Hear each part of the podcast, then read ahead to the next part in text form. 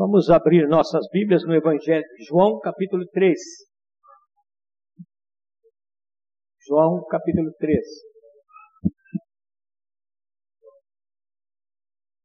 Havia entre os fariseus um homem chamado Nicodemos, um dos principais dos judeus. Este, de noite, foi ter com Jesus e lhe disse: Rabi, sabemos que és mestre vindo da parte de Deus, porque ninguém pode fazer estes sinais que tu fazes, se Deus não estiver com ele. A isto respondeu Jesus. Em verdade, em verdade te digo que se alguém não nascer de novo, não pode ver o reino de Deus. Uma correta tradução deste versículo é, segundo o original, se alguém não nascer de cima, do alto, não pode ver o reino de Deus. Perguntou-lhe Nicodemos: Como pode um homem nascer sendo velho? Pode, porventura, voltar ao ventre materno e nascer segunda vez? Respondeu Jesus: Em verdade, em verdade eu te digo quem não nascer da água e do Espírito não pode entrar no reino de Deus. O que é nascido da carne é carne, e o que é nascido do Espírito é Espírito. Não te admires de eu te dizer, importa-vos nascer de cima. Vamos ler juntos o versículo 3. A isto respondeu Jesus: Em verdade, em verdade te digo, que se alguém não nascer de novo, não pode ver o reino de Deus. Queridos, a esta altura da, da vida com 52 anos de ministério pastoral e, e já um homem velho, eu tenho me perguntado sobre algumas coisas que tenho observado durante todos estes anos. Desde o tempo em que militava numa denominação até hoje. Por que há tanta fragilidade em tantos no meio da igreja?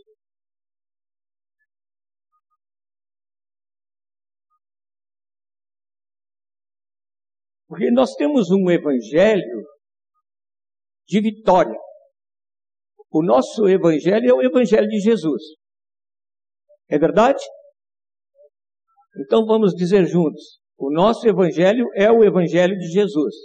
O nosso evangelho é o evangelho de Jesus. Agora, Jesus tem um evangelho de vitória, E aqueles que conhecem a Jesus entram na vitória dele, participam do seu triunfo. E dizem coisas, os que mais intimidade têm com ele, dizem coisas assim: eu posso tudo naquele que me fortalece. A nossa vida está escondida em Deus, com Cristo. É só chegar para Ele e descobrir a vida. Nada nos pode separar do amor de Deus. Como é que termina? Que está em Cristo Jesus, nosso Senhor. A realidade é que Paulo falou umas coisas fortes para a igreja quando ele estava ministrando sobre a ceia do Senhor, e chega a dizer que alguns não discernem o corpo, e por isso há na igreja, já no tempo de Paulo, muitos fracos e doentes, e não poucos que dormem. Mas o Evangelho de Jesus é um Evangelho de plena vitória. E comecei, a esta altura, irmãos, eu estou começando a ver a seriedade de como as pessoas são iniciadas na vida da igreja e no reino.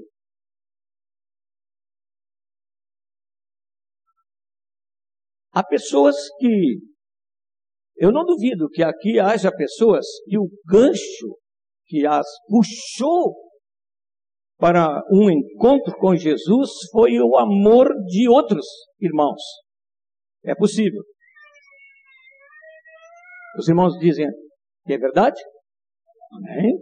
É. É, é possível que alguns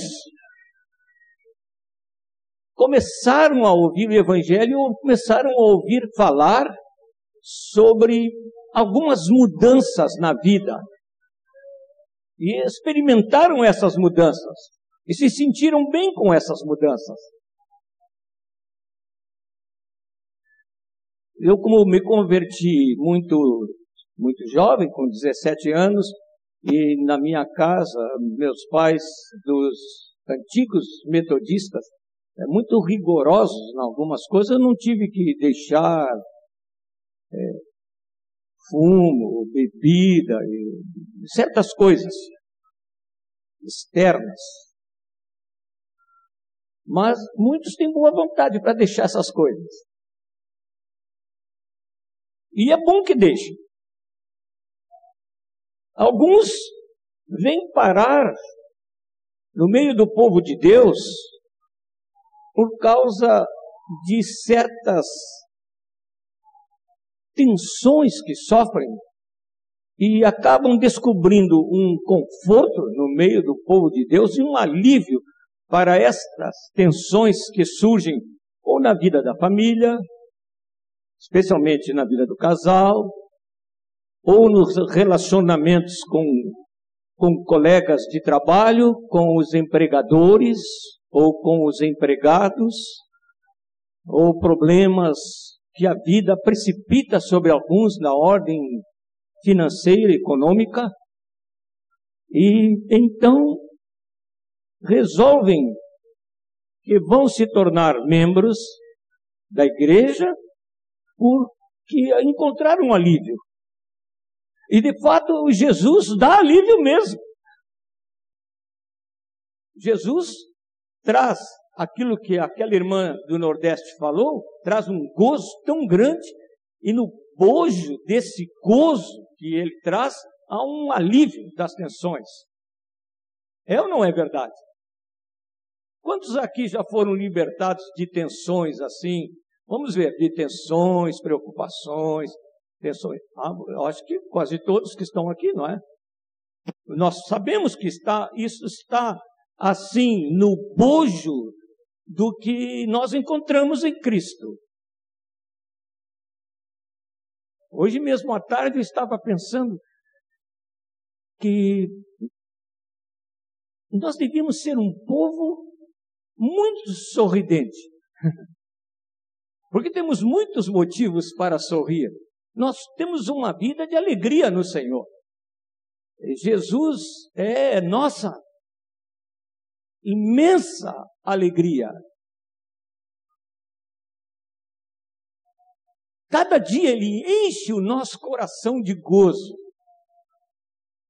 E participar da alegria dele é ter alívio de muitas preocupações. Ele disse: No mundo tereis tribulações, mas tende bom ânimo, porque eu venci. A vida dele é uma vida de, de vitória e nós participamos da vitória dele e temos muito alívio de todas as tensões. Outros vêm parar no meio da igreja porque discordam da orientação de outras pessoas e,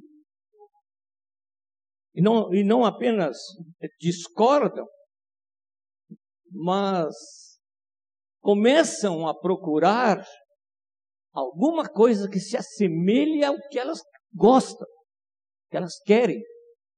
Ontem eu falei com os irmãos discipuladores que há os que eu chamo de cristãos ambulantes.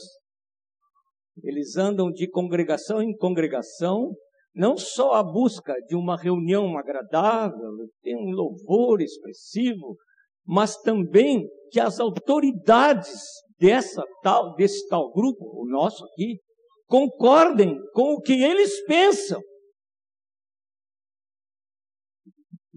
É ou não é verdade, amados? Tem muita gente assim, ó, fazendo verdadeira peregrinação de grupo em grupo para descobrir onde é que eu me encaixo, quem é que concorda comigo.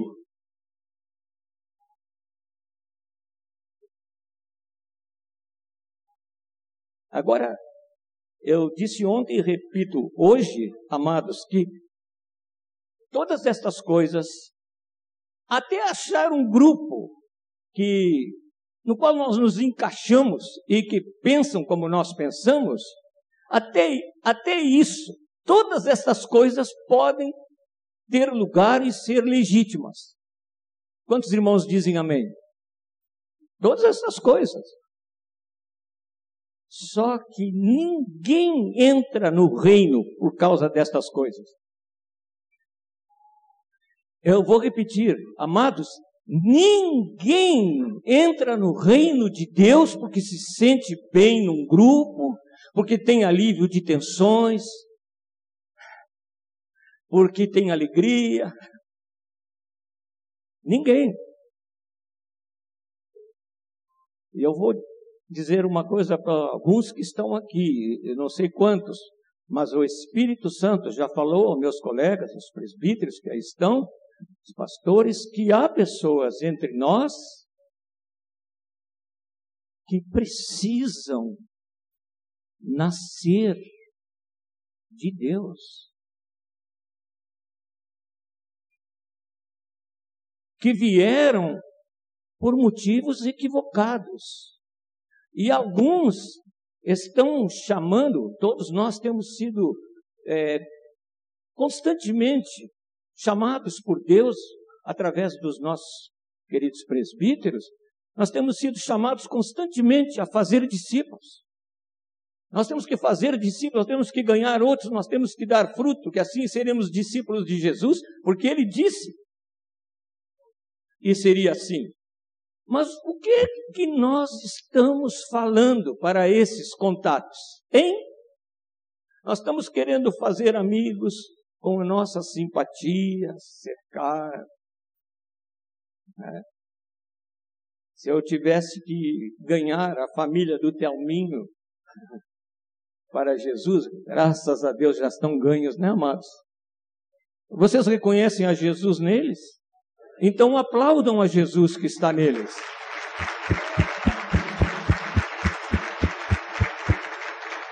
Mas se eles, se eu os encontrasse e quisesse dar um gancho neles para que eles entrassem no reino de Deus, é, é provável que eu demorasse muito tempo pela fragilidade da minha consciência do que é proclamar o evangelho do reino, a última coisa que eu ia falar para eles é que eles precisavam se arrepender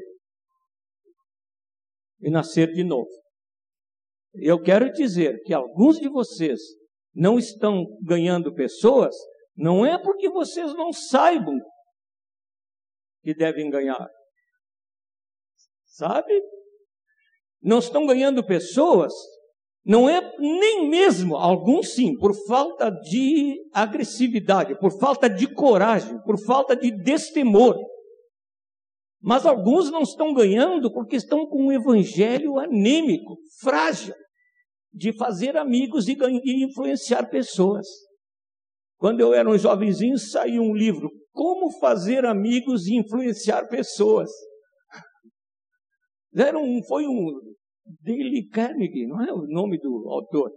Um velho livro que eu não recomendo para essa geração, nem para outra geração passada. Mas nós às vezes fazemos isso, pensando que você dá um. Como é que, como é que a Suzy vende ali na livraria? Vende o esmilinguido, né? Então você dá, você dá um cartãozinho de esmilinguido com um versículo bíblico que você pensa que está evangelizando. Aí vem um, uma palavra de conforto ali.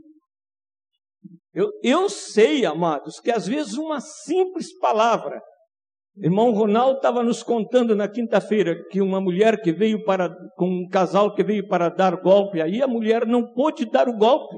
Começou a ver um cartaz que estava lá falando das coisas do Senhor, ali na sala, feito para as crianças, e ela começou a chorar e se retirou duas vezes e acabou indo embora sem dar golpe nenhum. Um versículo pode sim funcionar, mas, queridos, pode emocionar alguém que está querendo se apropriar dos teus bens através de um golpe, como aconteceu com este casal. Pode influenciar, mas se não nascer de novo, não pode ver o reino. Não pode. E essa afirmação de Jesus. Importa-vos nascer de novo, do alto. Jesus foi muito firme nisso. Muito firme. Este homem, vejam bem, ele era fariseu, um, um dos principais dos judeus. Mas Jesus não se deixou de levar de respeitos humanos. Eu estive uma vez numa reunião em que havia bastante gente simples. Aí, alguém que estava dirigindo quis honrar o, o prefeito da cidade, tinha um lugar no púlpito, então convidou o prefeito para sentar, sentar no púlpito. Quando eu vi o prefeito sentar lá no púlpito, e você estava lá, irmão, pai do Joel, estava lá.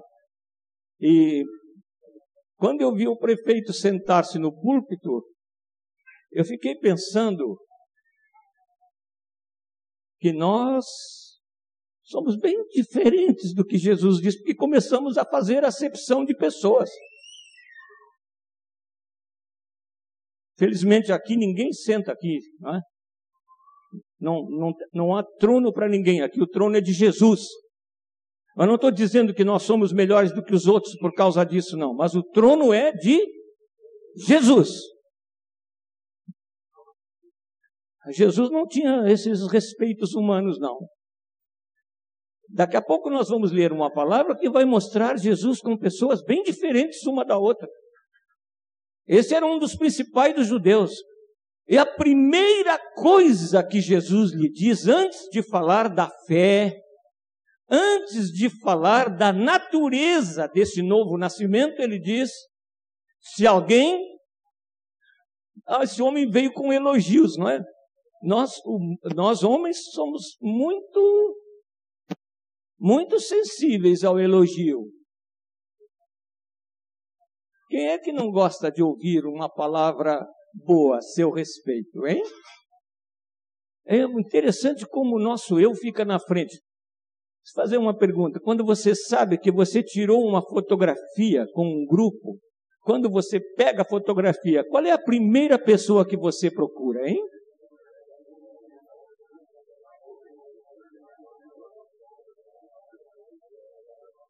Qual é a minha imagem? é.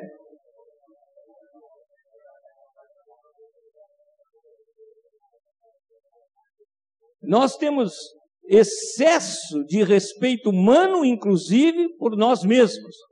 Agora, ninguém se engane com o Senhor Jesus, ele vai, assim, vou usar uma expressão que os jovens usam muito hoje, ele vai de cara, falando com a pessoa sobre o problema dela.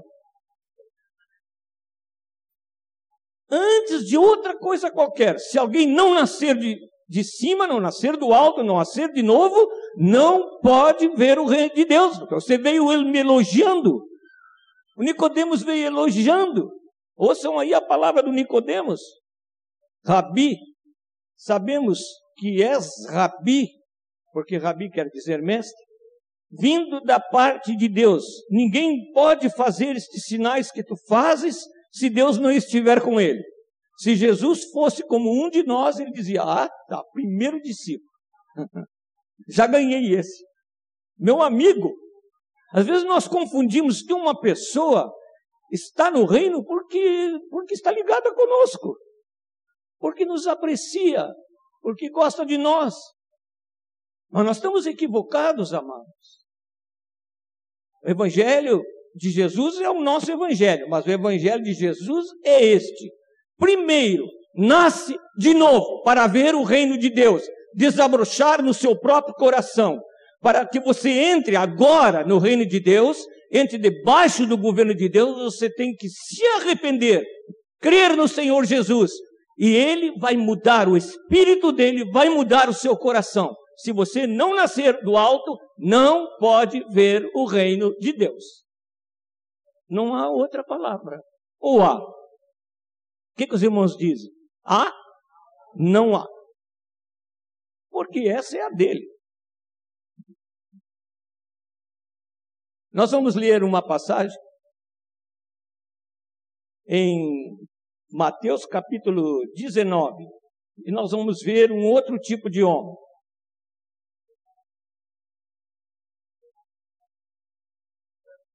versículos 16 a 22.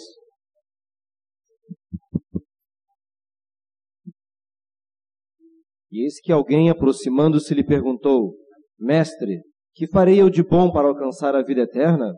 Respondeu-lhe Jesus: Por que me perguntas acerca do que é bom? Bom só existe um. Se queres, porém, entrar na vida, guarda os mandamentos. E ele lhe perguntou: Quais? Respondeu Jesus: Não matarás, não adulterarás, não furtarás, não dirás falso testemunho, honra teu pai e a tua mãe, e amarás o teu próximo como a ti mesmo. Replicou-lhe replicou o jovem: Tudo isso tenho observado, que me falta ainda? Disse-lhe Jesus: Se queres ser perfeito, vai, vende os teus bens, dá aos pobres, e terás um tesouro no céu depois, vem e segue-me. Tendo, porém, o jovem ouvido esta palavra, retirou-se triste, por ser dono de muitas propriedades. Eu falei ontem aos discipuladores que, ultimamente, eu comecei a compreender melhor este encontro do moço chamado aqui, pelo título que está na Bíblia, do moço rico que encontrou Jesus. Eu eu estava enganado em algumas coisas. Eu achava que esse moço era o tal. Porque ele disse que observava, guardava, obedecia os mandamentos. E eu achei que era isso mesmo que acontecia. Ouçam bem, queridos. Olha só a conversa. O moço vem Buscando o quê? Olha o versículo 16. O que, que ele vem buscar? Hein? Olha aí. O que, que ele vem buscar? Vida eterna. O que, que Jesus disse para Nicodemos? Tem que acontecer? Tem que nascer de novo. Aí não nos, nos não ficamos nós surpresos que Jesus disse para o moço uma coisa bem diferente? O que é que ele disse para o moço? Por que me perguntas acerca do que é bom? Bom só existe um. O que, que ele está dizendo para o moço? Hein? A mesma coisa, arrepende-te. Você vai ter que nascer de novo, você vai ter que mudar. Só existe um bom.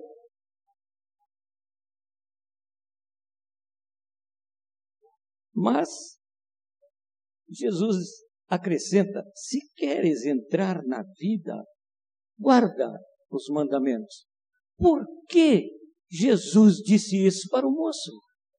Mas basta guardar os mandamentos?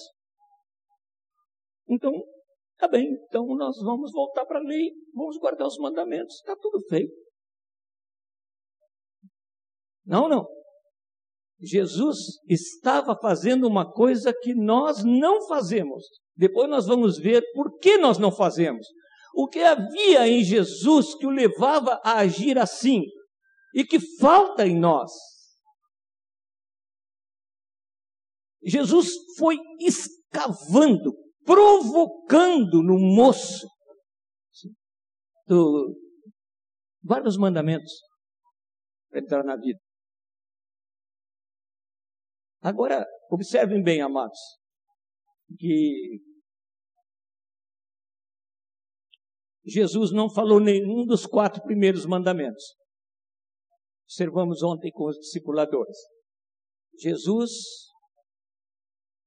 não falou os primeiros quatro mandamentos. Quais são? Não. Hein? Isso, não terás outros deuses diante de mim. Segundo mandamento é: não farás para ti imagem de escultura. O terceiro é: não tomarás o nome do Senhor teu Deus em vão. O quarto mandamento é: guardarás o dia de sábado. Jesus não falou esses mandamentos. Esses mandamentos é, representam a relação com Deus. Mas como? Então Jesus deixou fora exatamente a relação com Deus? Observem, amados. Estou querendo. O Nilcinho me disse que teve um, um sonho dia desse, né? Como o diabo gosta de nos arredar da palavra, né, Nilcinho? E de compreender a palavra. Às vezes nós lemos assim superficialmente, nem oramos a respeito da palavra. A Jesus, ele está escavando, provocando esse moço, declarando os mandamentos que o relacionam com o seu próximo.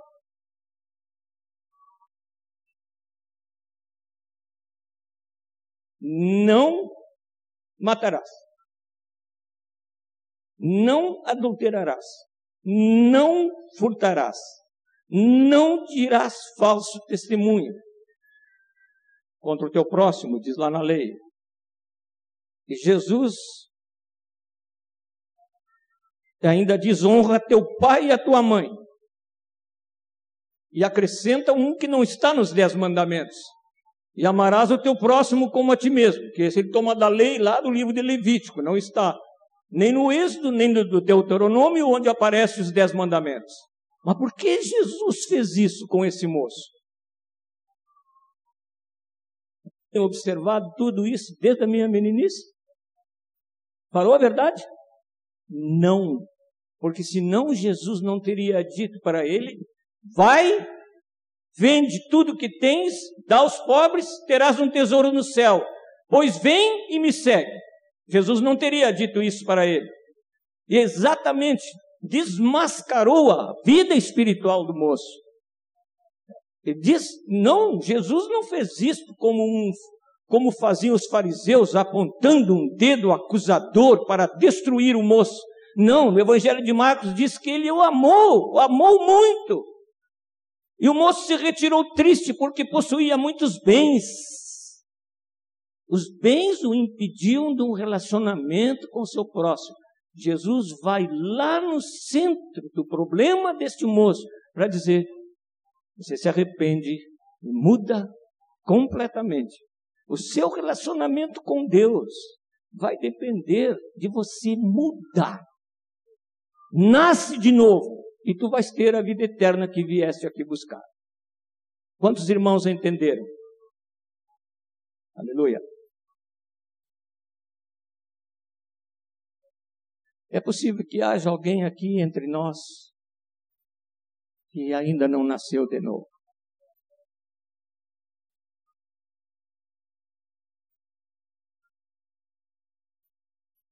Alguém entre nós que não nasceu de novo, pode levantar a mão.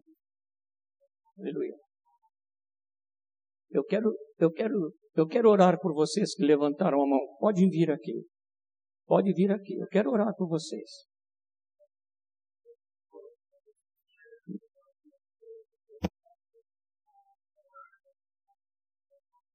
Na maioria jovens, mas é para todos. Aleluia. Pode vir aqui. Quantos entre nós né, precisavam nascer de novo?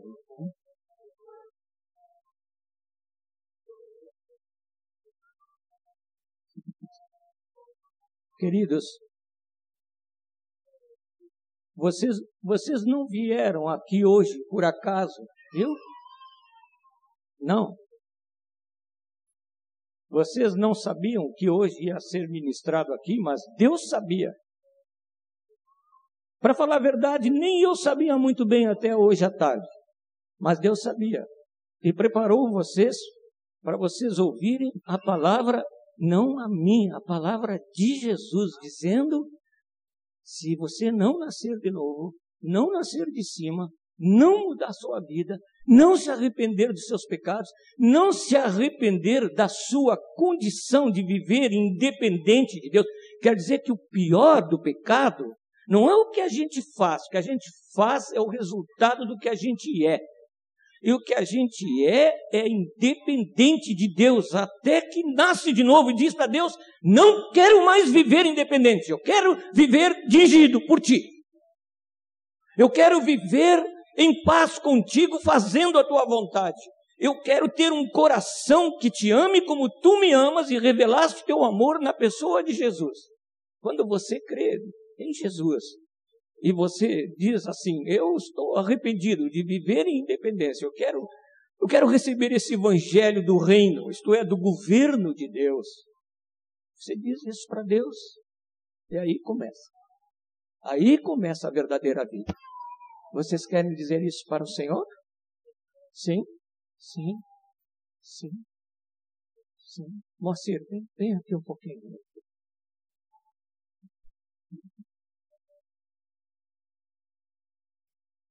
Eu vejo que há alguns que são já há bastante tempo batizados, mas que estão dizendo para Deus que não nasceram de novo. E hoje vai ser um dia marcante também para esses. Porque não tem outra porta para entrar no reino. Tem que se arrepender, receber um novo coração do Pai. Eu gosto muito de uma canção, eu não sei se é da autoria do Azaf, que diz: Recebi, é do Daniel, recebi um novo coração do Pai. Coração regenerado. Nasceu de novo, foi regenerado, quer dizer, foi gerado de novo. Deus vai fazer isso com vocês. Aleluia. Momento precioso na vida de todos vocês.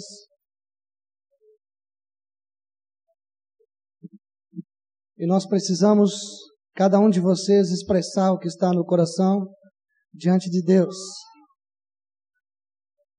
Se com a tua boca confessares. Como disse Moisés, alguns já são pessoas batizadas mas nós bendizemos o Senhor porque Ele está tocando no coração de todos. Agora eu gostaria sim que vocês declarassem em alto e bom som e deixassem que essa palavra caísse no coração de vocês, ou melhor, que ela seja gerada no coração de vocês pelo Espírito Santo. O mesmo Espírito que fez que vocês levantassem de lá e viessem aqui dar testemunho de que não nasceram de novo. Vocês querem repetir comigo? Só quero dizer para vocês que as minhas palavras não têm valor nenhum diante de Deus. pela vida de vocês. É o que está no coração de vocês que Deus vai ouvir. Então tomem o que eu vou dizer e tragam para o coração de vocês e digam para o Senhor. Vamos dizer para Ele assim: Senhor Jesus, nós te agradecemos pela clareza do teu Evangelho. Nós reconhecemos que vivemos enganados, pensando que podemos te agradar, que podemos viver contigo sem nascer do alto, sem nascer do teu espírito. Hoje, Senhor, nós reconhecemos que precisamos nascer de novo. Oh Senhor, entregamos as nossas vidas a Ti. Opera em nós um arrependimento verdadeiro, genuíno. Queremos mudar o coração, Senhor. Coração que te agrada, Senhor. Oh, Senhor. Recebemos a Ti agora. Recebemos a Tua vida. Recebemos a vida que vem do alto. Recebemos a Ti, Jesus, por Senhor e Salvador de nossas vidas. Pai, nós te agradecemos pela vida destas pessoas e oramos por todos que estão aqui. Oramos por todos. Todas estas palavras foram mencionadas diante de ti. Tu sabes quem falou contigo e quem apenas repetiu aqui, Senhor. Mas nós oramos para que tu ministres sobre todos agora. Ministra o teu poder sobre todos. A tua vida, Senhor, sobre todos. Por favor, agora, Senhor, dá um coração novo a cada um dos que aqui estão. Cada um dos que aqui estão, Senhor. Em nome de Jesus. Nós cremos que estão em Ti e pedimos que desde agora experimentem tua presença todos os dias da sua vida, Senhor. Em nome de Jesus. Olha, o Senhor me falou sobre muitos de vocês. Me falou de um modo muito especial sobre aquela moça que está ali atrás. Logo que ela chegou à frente sorrindo, esta, esta moça, o Senhor me falou sobre você você estiver totalmente entregue nas mãos de Deus, você nem imagina como Ele vai te usar. Ele me falou sobre você também. Mesma coisa. Ele me falou sobre esse moço que está aqui, esse mais baixinho. Agora, isso não, porque eu apontei esses três, não significa que nós, vocês, vocês estão aqui, é porque ele já falou com vocês. Ele já falou com vocês. Todos vocês vão ser uma bênção nas mãos de Deus. Mas não esqueçam, quando vocês forem dizer para outros o Evangelho, não barateiem o Evangelho. Não diga assim, oh, você aceita Jesus. Nada de aceita. Ele que nos aceita. Amém? Ele está aceitando vocês agora. Ele recebe vocês. Vocês o recebem pelo que recebe o Espírito dele. Está? Mas você, Jesus não tem que se tornar aceitável. Vocês é que se tornam aceitáveis para Ele, porque são regenerados, lavados pelo sangue dele, novas criaturas. Estas pessoas que Deus quer no seu reino, novas criaturas, lavadas no sangue do Senhor Jesus. Vocês vão para os seus lugares agora, porque nós vamos continuar. Vocês querem continuar ouvindo mais do Evangelho? É. Então pode voltar aos seus lugares que Deus vai fazer uma coisa muito grande com vocês. Espere um pouquinho que o colega tem alguma palavra. Alguns estão acompanhados aqui, eu estou vendo, alguns eu não sei se estão. Eu quero pedir que no final deste encontro, aqueles que não estão acompanhados por nenhum dos irmãos, me procurem a mim, aqui na frente, no final desse encontro. Por favor, vem. Nós não queremos perder nenhuma, nenhum momento relação com aqueles que Deus vai tornando membros do corpo de Jesus, não é? Vão para os seus lugares, queridos. Quem, quem entra no reino de Deus? As pessoas que nascem de novo. Isto é, as pessoas que são tocadas no seu interior, lá no fundo, no seu coração, naquela parte da sua vida que só a própria pessoa sabe.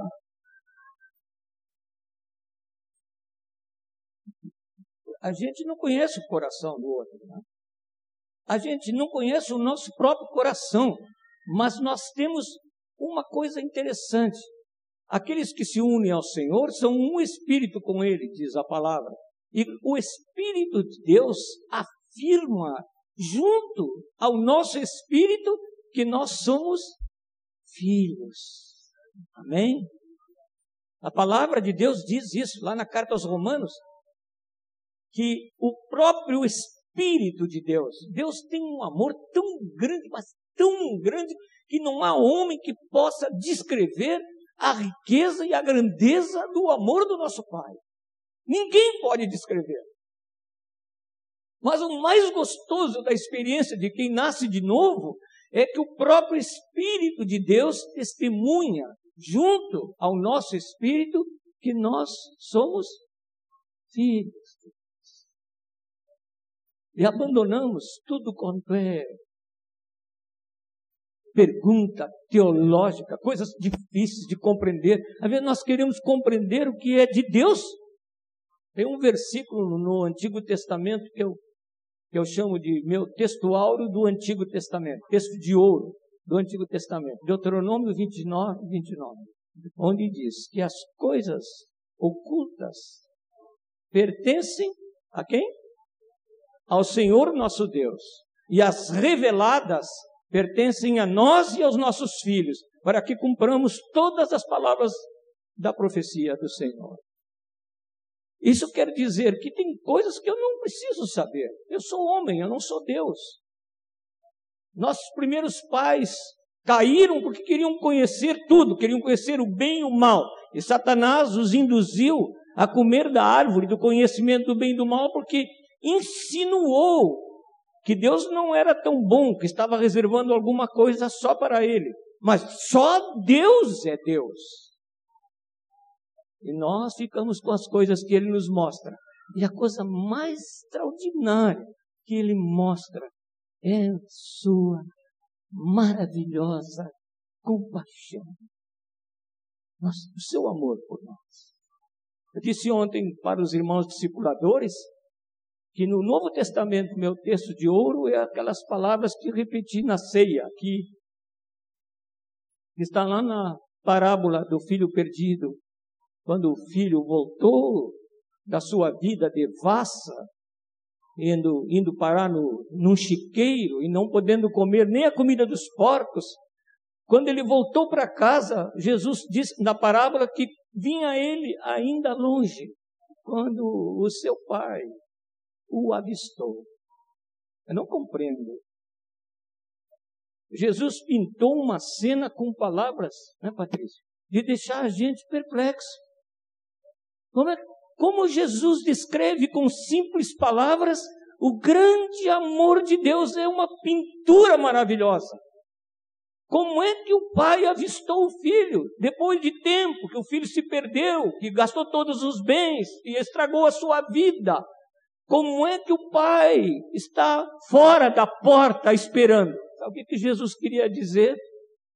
Queria dizer que ele está sempre esperando por você sempre esperando por nós. E não são só os perdidos que deixam o mundo e as trevas, mas todos nós somos aguardados pelo nosso Pai, todo dia, todos os dias. Vocês sabem que na, na palavra de Deus, lá no Gênesis, diz que, que o Senhor, na viração do dia, vinha conversar com Adão. É interessante isso. Hein? Azap diz que veio tomar mate. Está fazendo confusão das coisas. Está pensando que o Adão era gaúcho. Mas eu, eu fiquei uma vez imaginando que conversa era deles. Né? Você já me ouviu dizer o que fez a minha imaginação? Imaginação, eu tenho dito, é para ser usada santamente. Mas eu fico imaginando assim: o Adão não conhecia tudo, aí ele disse: Pois é, mas essa face está muito grande. Aí o senhor, não, Adão, isso não é alface, isso é repolho. Eu não sei o que, que eles conversavam. Mas eu tenho certeza de uma coisa que eles conversavam. O Senhor dizia: Eu quero sempre te encontrar e estar contigo. Todos os dias. Aí o casal quis viver em independência de Deus. E aquela comunhão foi cortada. E o Senhor, logo depois do pecado, os dois se esconderam.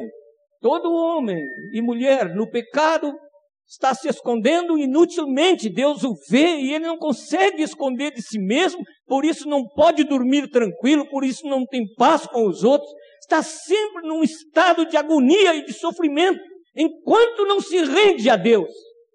Mas sabe o que aconteceu com o Senhor? O Senhor veio ele bem sabia onde Adão estava, ele sabe tudo.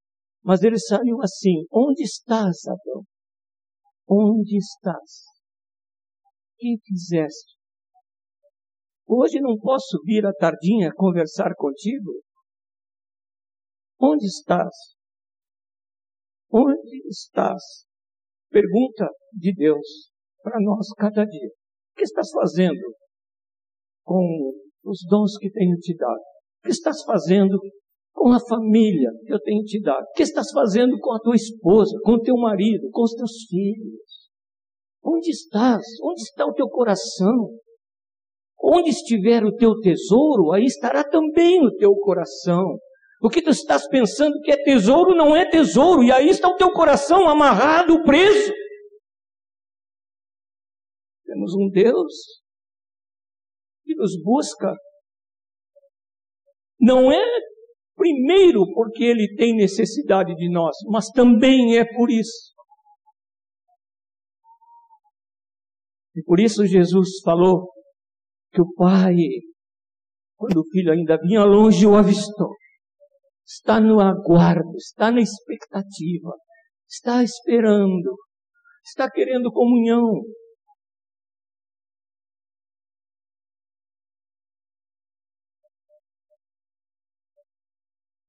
Deus não nos deixa iludidos sobre a nossa condição. Eu ontem falei para os irmãos que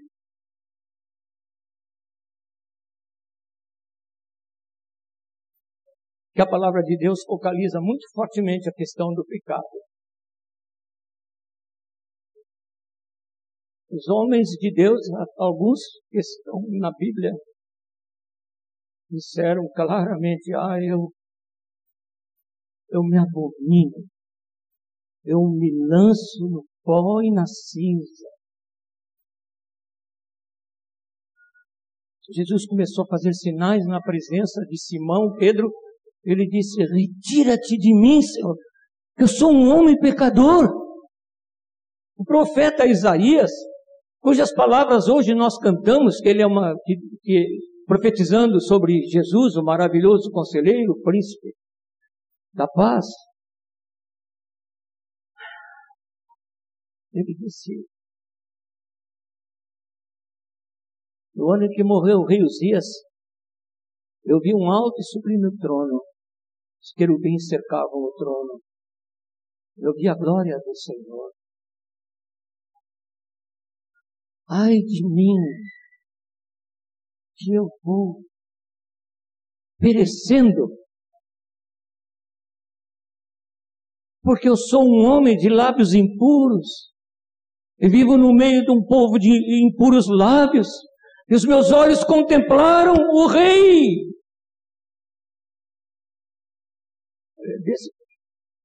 Foi depois de dizer assim, que ele ouviu uma voz do Senhor que lhe dizia: A quem enviarei eu? E quem há de ir por nós? Aí o Isaías podia dizer: Eis-me aqui, Senhor, envia-me a mim. Os irmãos sabem o que aconteceu entre uma coisa e outra? Aconteceu que um querubim saiu com uma tenaz, foi lá no altar, tomou uma brasa da tenaz e foi lá e purificou com aquela brasa os lábios do profeta. Agora ele podia dizer: Eis-me aqui, Senhor, envia-me. Amém.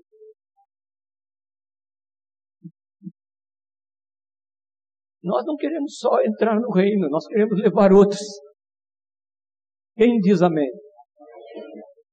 Ah, nós queremos levar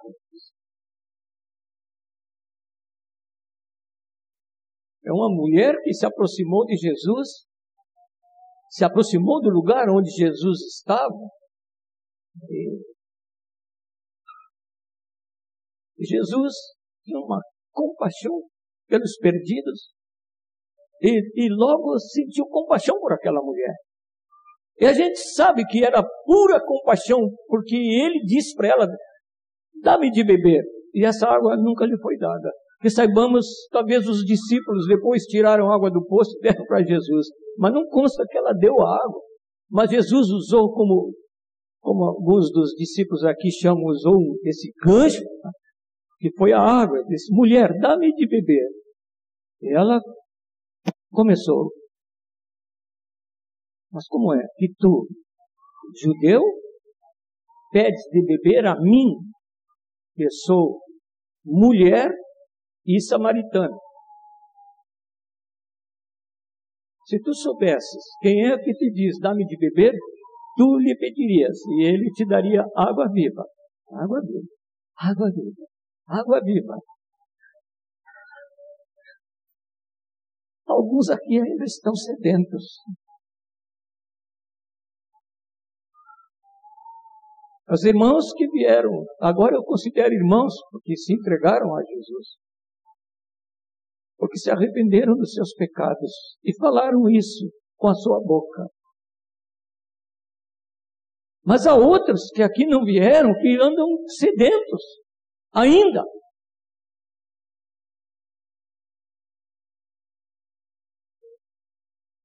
Se tu soubesse quem é o que te pede, dá-me de beber, tu lhe pediria. Senhor, como é que é possível? Nosso pai Jacó acabou esse poço e deu, ele bebeu desse poço e deu para sua família e para os seus animais. Mas tu não tens com que tirar. Onde é que tu tens a água viva? Começou uma conversa. Vocês sabem, amados, me entendam bem, não estou fazendo nenhuma crítica. Uma, há mulheres que entendem mais de Deus do que muitos homens. Mas essa é a primeira mulher teóloga na Bíblia que eu conheço. Ela está sempre fazendo teologia. E no, bem no início dessa conversa, ela, ela disse: Mas onde é que a gente adora? Jerusalém ou aqui, em Gerizim, nesse monte? Onde é? Aí Jesus disse: Jesus não fez nenhum rodeio, como vocês não podem fazer, amados, ao ganhar outros. Não façam rodeios. Há alguma coisa que Jesus tinha que nos falta. Jesus foi diretamente no problema desta mulher e disse: Vai e chama teu marido e vem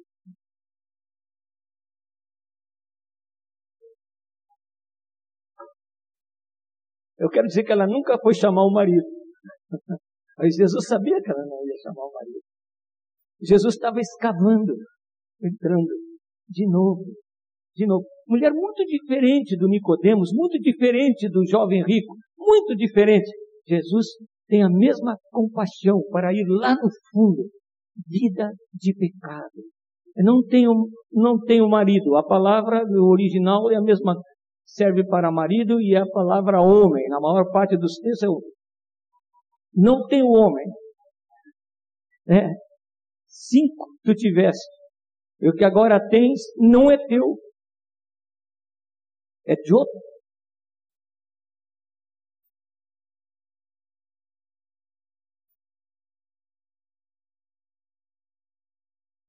Senhor, eu vejo que tu és profeta. Nesse momento chegaram os discípulos e admiraram que ele estivesse falando com a mulher. Eu não sei, os discípulos até este ponto ainda não tinham compreendido a compaixão de Jesus. Senão não, ter, não teriam se admirado. Para ele, podia ser o Nicodemos, podia ser o jovem rico, podia ser as criancinhas, deixar os pequeninos que venham a mim, porque dos tais é o reino dos céus. Não importava quem. Compaixão, amor de Jesus. Aleluia. Eu quero terminar, amados, dizendo assim. E agora estou falando a todos que eu falei, os que vieram aqui à frente, que eles tinham que ganhar outros para o reino. A primeira coisa é que devem ter intimidade com Deus. Vocês que vieram aqui à frente, esse é um marco. É só o começo. Uma irmã que me veio dizer outro dia, não consigo esquecer a história que o senhor contou da meninazinha orando. Você tem intimidade. Levou tanto tempo aquela meninazinha orando que a mãe pensou que tinha acontecido alguma coisa. Por três vezes foi ao seu quarto. Para mim, essa é uma história real que mostra o que é mesmo intimidade com Deus. A menina orou muito mais do que nos outros dias, quanto ao tempo usado na oração. E a mãe disse: Mas o que houve que você demorou tanto hoje? Ela disse: ah, Mamãe, eu.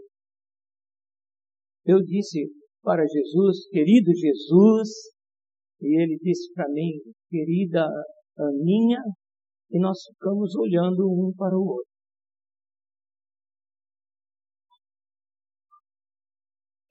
Às vezes nós pensamos que orar é falar e pedir, e pedir, e pedir. Precisamos escutar o Senhor. Vamos ouvir o Senhor. O Senhor Jesus podia falar com as pessoas assim, muito objetivamente, porque ele disse: Eu falo aquilo que eu ouço do meu Pai. O que eu ouvi do meu Pai, assim eu falo.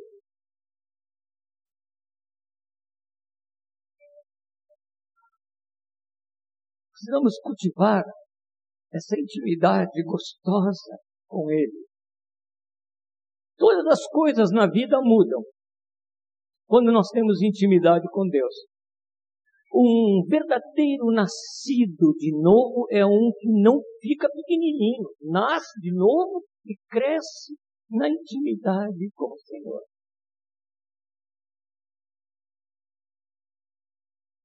Eu gosto muito de criança.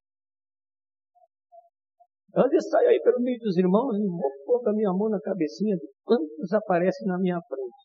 Eu gosto muito de criança. Muito mesmo. Mas eu estava dizendo, o Michael, filhinho do Leon, foi à minha casa é, buscar os papéis que Leon tinha mandado. E eu estou sempre levando um, uma surpresa com as crianças. Aí eu pensei, mas como como o Michael está grande. Está muito diferente do pequenino Michael de cinco anos atrás, quase